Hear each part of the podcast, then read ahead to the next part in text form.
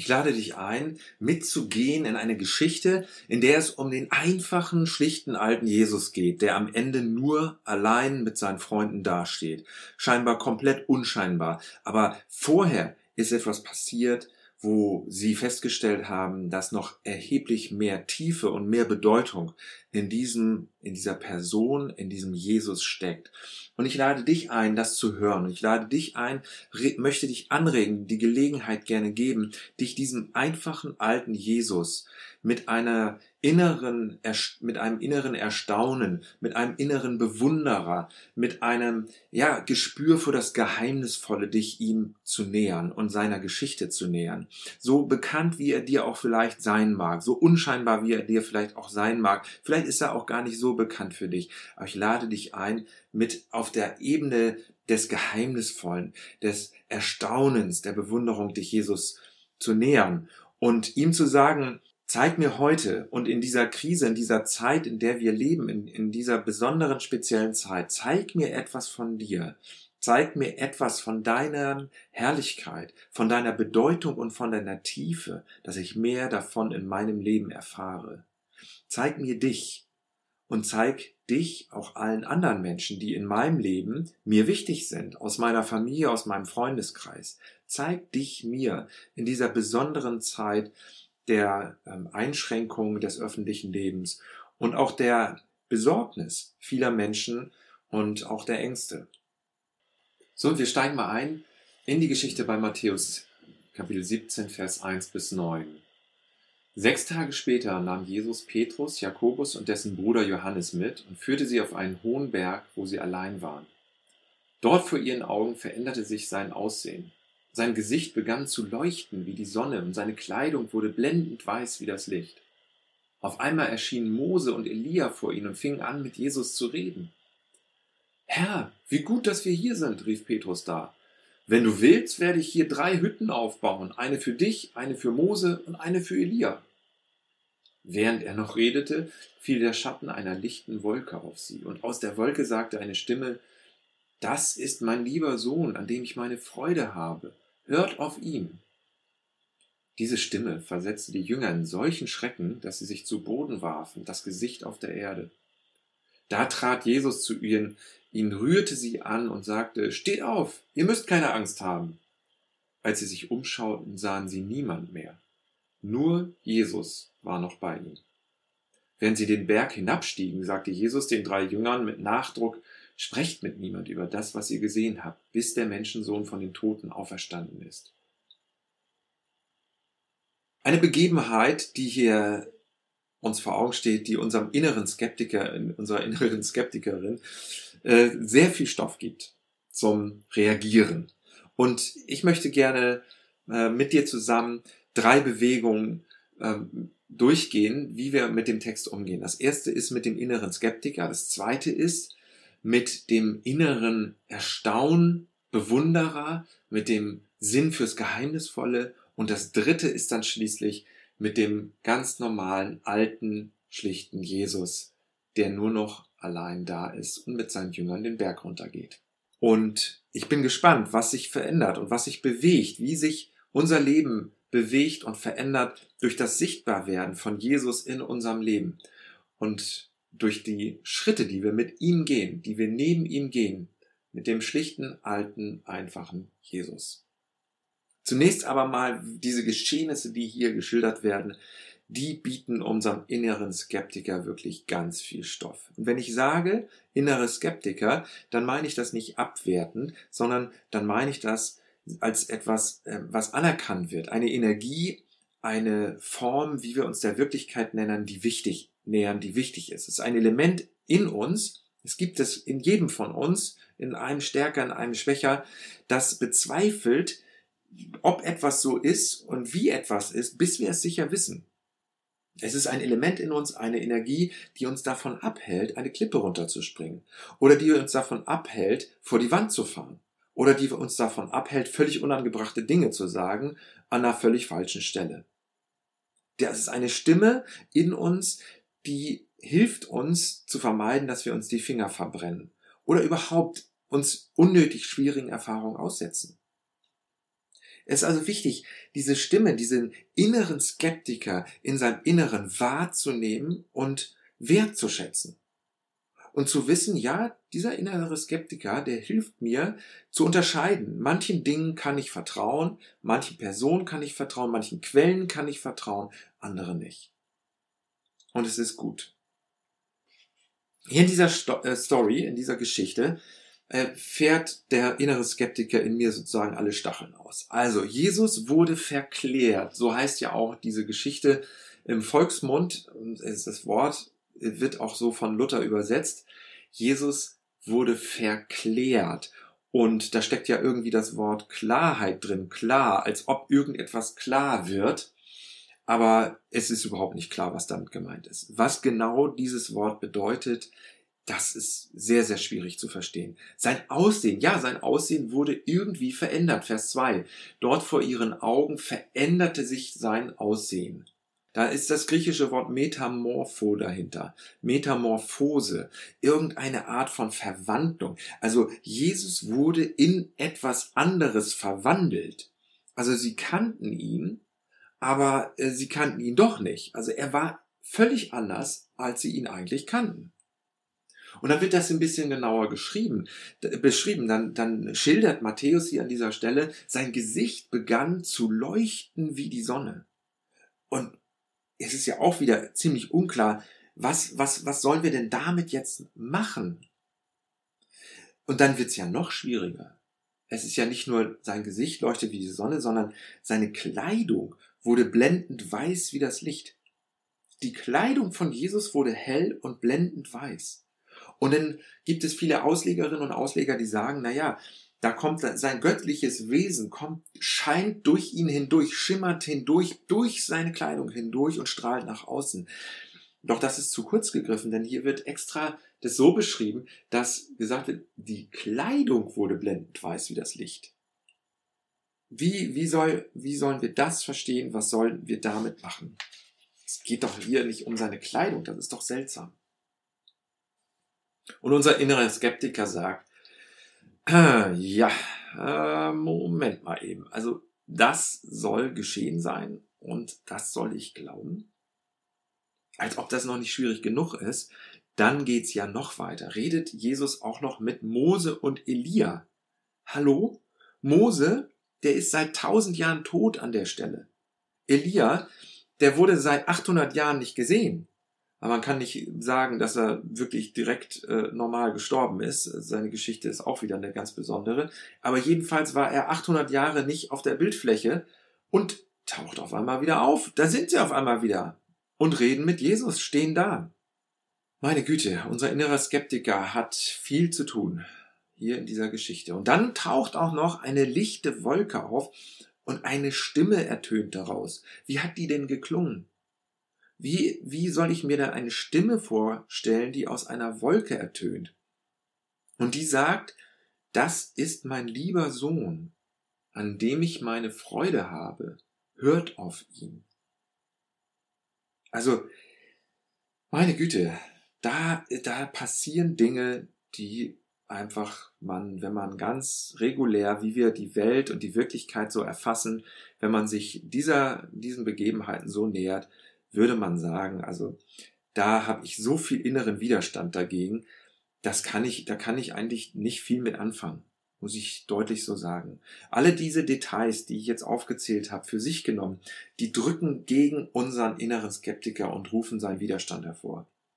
Normalerweise, wenn wir, wenn wir Erzählungen so lesen, eben Geschichte, dann, dann können wir das nicht, können wir das nicht mal eben so einfach äh, einordnen, weil es komplett gegen unsere Erfahrung spricht. Und so scheint es ja den beteiligten Personen auch gegangen zu sein. An anderer Stelle wird gesagt, dass Petrus gar nicht wusste, was er da redet, als er sagte, lass uns doch einfach eben Hütten bauen. Eine für Mose, eine für Elia und eine für dich. Damit meinte er Jesus. Also er scheint auch nicht so ganz genau gewusst zu haben, was er da redet und was da gerade passiert. Also nochmal, wir halten fest, jemand verändert sich in etwas anderes. Jemandes Gesicht leuchtet, seine Kleidung leuchtet, tote Personen hängen mit ihm ab, Stimmen kommen aus der Wolke. Also nochmal ganz deutlich unterstrichen, wenn du jemanden triffst, der dir so etwas sagt, was würdest du tun? Also hier jetzt, heute in unseren Pandemiezeiten, machen wir ja äh, einen weiten Bogen umeinander. Wir halten Abstand. Aber um so eine Person, die dir sowas sagt, würdest du einen vermutlich noch weiteren Bogen machen. Richtig? Einfach weil es außerhalb unserer Erfahrung ist. Und wie gehen wir damit um? Es gibt zwei Möglichkeiten, mindestens zwei, um mit so einer äh, Geschichte umzugehen. Das erste ist, wir verbannen diese Geschichte in eine ganz spezielle religiöse Rubrik. Und so wird es auch verstanden, häufig, dass Religion eine eigene Rubrik ist, eine eigene Dimension ist, eine eigene Kategorie ist. Dass Religion, auch der christliche Glaube, dass der ganz anders ist als unser normales Leben anders ist als das, was meine Familie angeht, was in meiner Nachbarschaft geschieht, was in unserem öffentlichen Leben, öffentlichen Raum, in unserem Staatswesen, in unserer Gesellschaft stattfindet. Da ist einfach ganz weit weg einfach Religion, Religion, die religiöse Rubrik ist einfach eine eigene Rubrik. So könnte ich damit umgehen, dass ich sage, okay, dann tun wir das in diese besondere spezielle Rubrik. Zweite Möglichkeit wäre, das Ganze abzutun als vollkommen irrelevant und zu sagen, ich brauche da noch nicht mal eine religiöse Rubrik dafür. Der innere Skeptiker, er hat wirklich komplett recht. Und ich muss sagen, es ist einfach komplett bedeutungslos, was hier geschieht, weil es mit der Erfahrung und mit dem Erfahrbaren und Messbaren und mit dem Nachvollziehbaren nichts zu tun hat. Jetzt möchte ich dich gewinnen, die zweite Ebene zu betreten, und zwar den, den inneren Sinn für das Geheimnisvolle. Die Ebene zu betreten des Erstaunens, des Bewunderns. Und es gibt bei jedem von uns Erfahrungen in unserem Leben, die rufen unser Erstaunen, unsere Bewunderung hervor. Die rufen ein Empfinden für das Geheimnisvolle hervor. Jetzt ist gerade Frühling, jetzt gibt es Knospen an den Zweigen. Es, es gibt wunderbare Blüten schon und verschiedene Farben sind da. Es gibt Insekten, jetzt wieder vermehrt, mehr als in letzter Zeit hatte ich das Gefühl. Es gibt Hummeln, es gibt Meisen, es gibt Erfahrungen und faszinierende Begegnungen in der Natur mit Landschaftseindrücken, mit dem Sternenhimmel, wo wir den Sternenhimmel wahrnehmen und wo wir hochgucken und wo wir sagen, wie klein bin ich im Universum, wie faszinierend, gigantisch ist der Kosmos. Da, da erlebe ich doch eine Faszination, ein Gespür für das Geheimnisvolle. Ein Erstaunen, der, das innere Erstaunen ist geweckt in mir. Oder wenn du dich das erste Mal verliebt hast und äh, sagst, oh, wow, unfassbar, ich bin komplett verliebt. Das, das ist erstaunlich, das ist faszinierend. Natürlich können wir das alles auch sehr skeptisch oder wir können das auch sehr nüchtern und auch sehr sachlich und auch mit dem nötigen äh, wissenschaftlichen Vokabular beschreiben, solche Vorgänge. Natürlich können wir das. Nur sie bilden doch die Wirklichkeit nicht in einem uns zufriedenstellenden, ausreichenden Maße ab, so dass wir das einordnen können, sagen können, so und so ist das und so und so kann man es beschreiben. Nein, wir sind doch fasziniert. Wir sind doch erstaunt und wir bewundern doch dieses Geschehen, was uns gerade jetzt begegnet.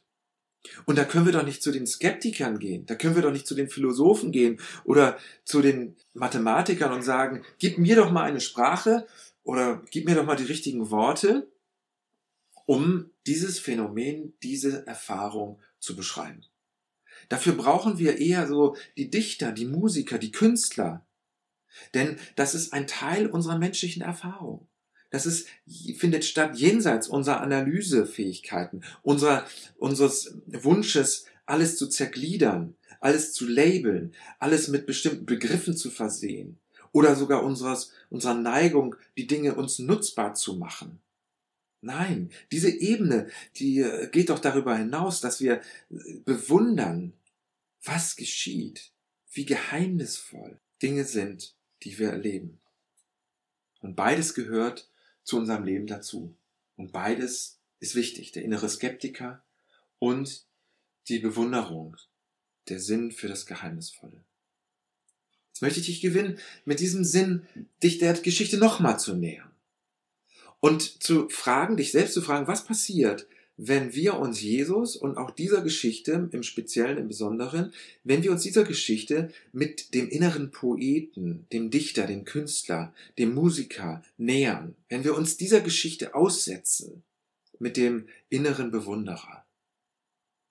Alle Dinge, die wir eben aufgezählt haben, die wir als Skeptiker gesehen haben und die uns genervt haben und gestört haben, wo wir gesagt haben, das ist einfach nur irrelevant oder eine spezielle religiöse Rubrik. Alle diese Dinge werden auf einmal auf den Kopf gestellt. Wir sehen auf einmal die Möglichkeit, dass Jesus, den wir hier treffen, und die Jünger, die, die, die Jesus ja auch kannten, dass, dass sie auf einmal gemerkt haben und gelernt haben, dass Jesus viel mehr sein kann, als uns zunächst ins Auge springt. Es steckt offenbar viel mehr Tiefe und viel mehr Bedeutung in Jesus, als oberflächlich gedacht. Lass uns nochmal durchgehen. Denk dran, als das Gesicht von Jesus strahlt wie die Sonne, Stellen wir uns das mal vor, die Sonne ist wahrscheinlich die mächtigste und leuchtendste Erfahrung in unserem Leben. Wahrscheinlich die mächtigste und strahlkräftigste äh, Gegebenheit, die wir je sehen werden, der wir je begegnen werden. Und hier nimmt jemand die mächtigen Strahlen und die Kraft und Energie der Sonne und platziert sie auf dem Gesicht von Jesus. Sein Gesicht strahlt, sein Gesicht leuchtet. Sein Gesicht.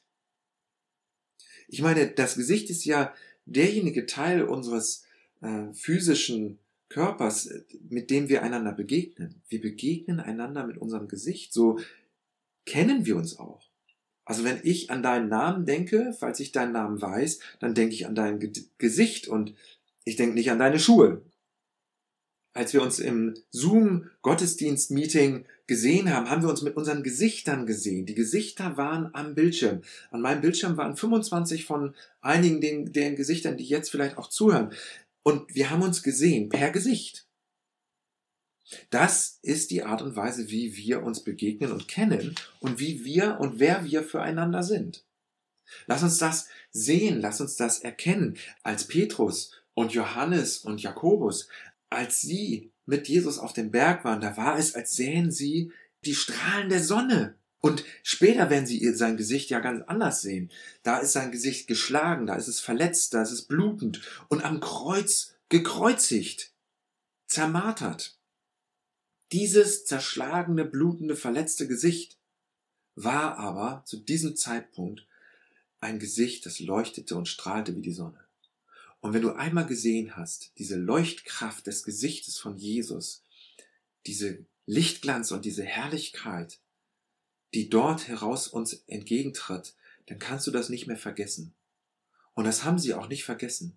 Sie haben es aufgeschrieben. Stell dir vor, wie einschneidend, wie verändernd es ist, das Gesicht strahlend wie die Sonne zu sehen. Und alle anderen Details, die leuchtende Kleidung, die auftauchenden toten Leute. Was denkst du, was der Erzähler damit sagen will? Als auf einmal Mose und Elia da auftauchen. Überleg doch mal, plötzlich sind wir nicht mehr in der Zeit gefangen. Normalerweise sind tote Leute weg. Also sie sind für uns weg. Sie sind ja nicht hier, sie sind ja nicht da. Aber wenn wir irgendwie die Zeit überschreiten, transzendieren, über die Zeit hinauswachsen hinausgehen, dann, dann können auf einmal Mose, Elia, Jesus und du alle miteinander Gemeinschaft haben, in Gesellschaft sein, zur selben Zeit, am selben Ort, plötzlich präsent. Anscheinend ist Jesus jemand, wenn der da ist, dann kann die Zeit ausgehebelt werden.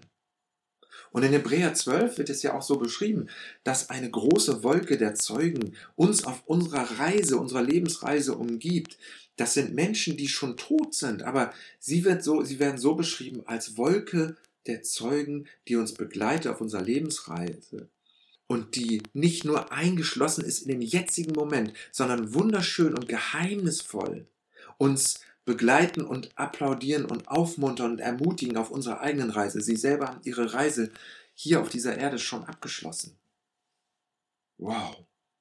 Wenn wir das so sehen, dann möchte ich ein drittes Element hinzufügen und diese Bewegung dich äh, gewinnen, mit nachzuvollziehen und mitzugehen in dieser Bewegung der Annäherung an diese Geschichte. Zentrales Element, was ich nicht übersehen möchte, ist, dass nachdem Petrus ja dann diese Hütten bauen wollte, um den Moment einzufangen und damit eigentlich das auch völlig äh, fehlplatziert ist, kommt ja eine Stimme aus, den, aus der Wolke.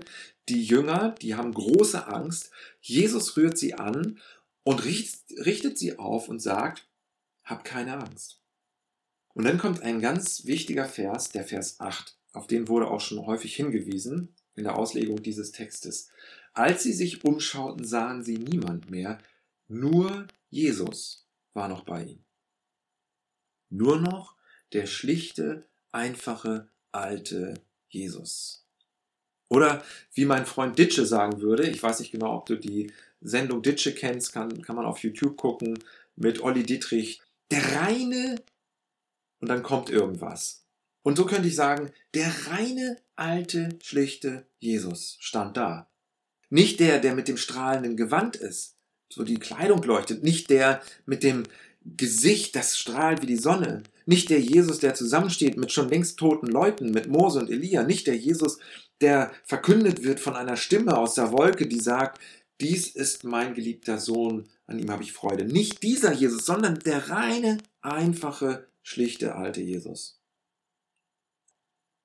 Und da wird's sehr persönlich für uns. Und da ist die Herausforderung für uns. Geht ihr auch mit mir mit den Berg runter, wenn ihr nur mich, den wahren, einfachen, schlichten alten Jesus seht, ohne dass etwas ganz Außergewöhnliches passiert. Und dazu ist es wichtig und dazu bist du herausgefordert, bin ich herausgefordert, den ganz einfachen, normalen nächsten Schritt mit Jesus zu gehen, an seiner Seite zu gehen. Er geht mit dir. Und die Frage an dich ist, gehst du auch mit ihm? Gehst du mit ihm den Berg runter? Mit dem schlichten, einfachen alten Jesus. Wahrscheinlich war er verschwitzt von dem vorherigen Aufstieg. Seine äh, Kleidung war wahrscheinlich voller galiläischem Staub. Da war nichts mit leuchtend weiß. Dieser Jesus, der ist es, der neben ihm hergeht. Und das ist der Moment, äh, zu dem ich dich einlade, diesen Moment für dich mit anzunehmen. In dieser Zeit, in der wir jetzt sind. Wie auch immer dich das jetzt anspricht oder tröstet oder vielleicht auch ähm, diese Gewissheit, diese Klarheit, dass Jesus immer an deiner Seite geht und dass sein Griff stark ist und dass er nie von deiner Seite weicht, dich nie verlässt und dich nie fallen lässt. Und gleichzeitig herausfordert, auch an seiner Seite zu bleiben und den nächsten Schritt zu gehen. Zu diesem Jesus lade ich dich ein, der weiß, wie es ist, solidarisch zu sein mit den Ausgegrenzten, mit den Unreinen. Der weiß, wie es ist, das Richtige zu tun, als seine Freunde sich von ihm abgewandt haben. Der weiß, wie es ist, mit Petrus zu gehen, der es richtig vermasselt hat. Das ist der Christus, der neben dir hergeht. Das ist der Jesus, der, wenn du das Falsche sagst und dein innerer Skeptiker und dein Zweifler alles zu bestimmen scheint und zu mächtig ist, neben dir bleibt. Das ist der Jesus, der mit dir geht durch diese Zeit, durch diese Zeit der besonderen Herausforderung, wo unsere eigene Begrenzung und Bedürftigkeit uns deutlich vor Augen steht, dass wir in vielen Dingen nicht die Kontrolle haben und viele Dinge nicht im Griff haben, das lernen wir und sehen wir deutlich im Moment als gesamte Menschheit. Dieser Jesus, der in unserer eigenen Gebrochenheit und Sterblichkeit neben uns hergeht, bis in die Ewigkeit. Das ist dieser Jesus, nur der einfache, alte, schlichte Jesus, der uns nie verlassen wird und nie aufgeben wird. Die Einladung, die Gelegenheit, die Anregung, gilt dir, gilt mir, sich diesem Jesus anzuschließen, neben ihm zu gehen und zu wissen, er vergisst dich nicht und er gibt dich nicht auf. Ihm zu sagen, zeig mir heute in dieser Krise etwas von dir, von deiner Herrlichkeit. Zeig mir mehr, wie du wirklich bist. Zeig mir dich. Und zeig dich bitte allen, die mir wichtig sind in meinem Leben. Wenn du möchtest, zeig mir ein Bild von dir, das mich begleitet durch die Woche.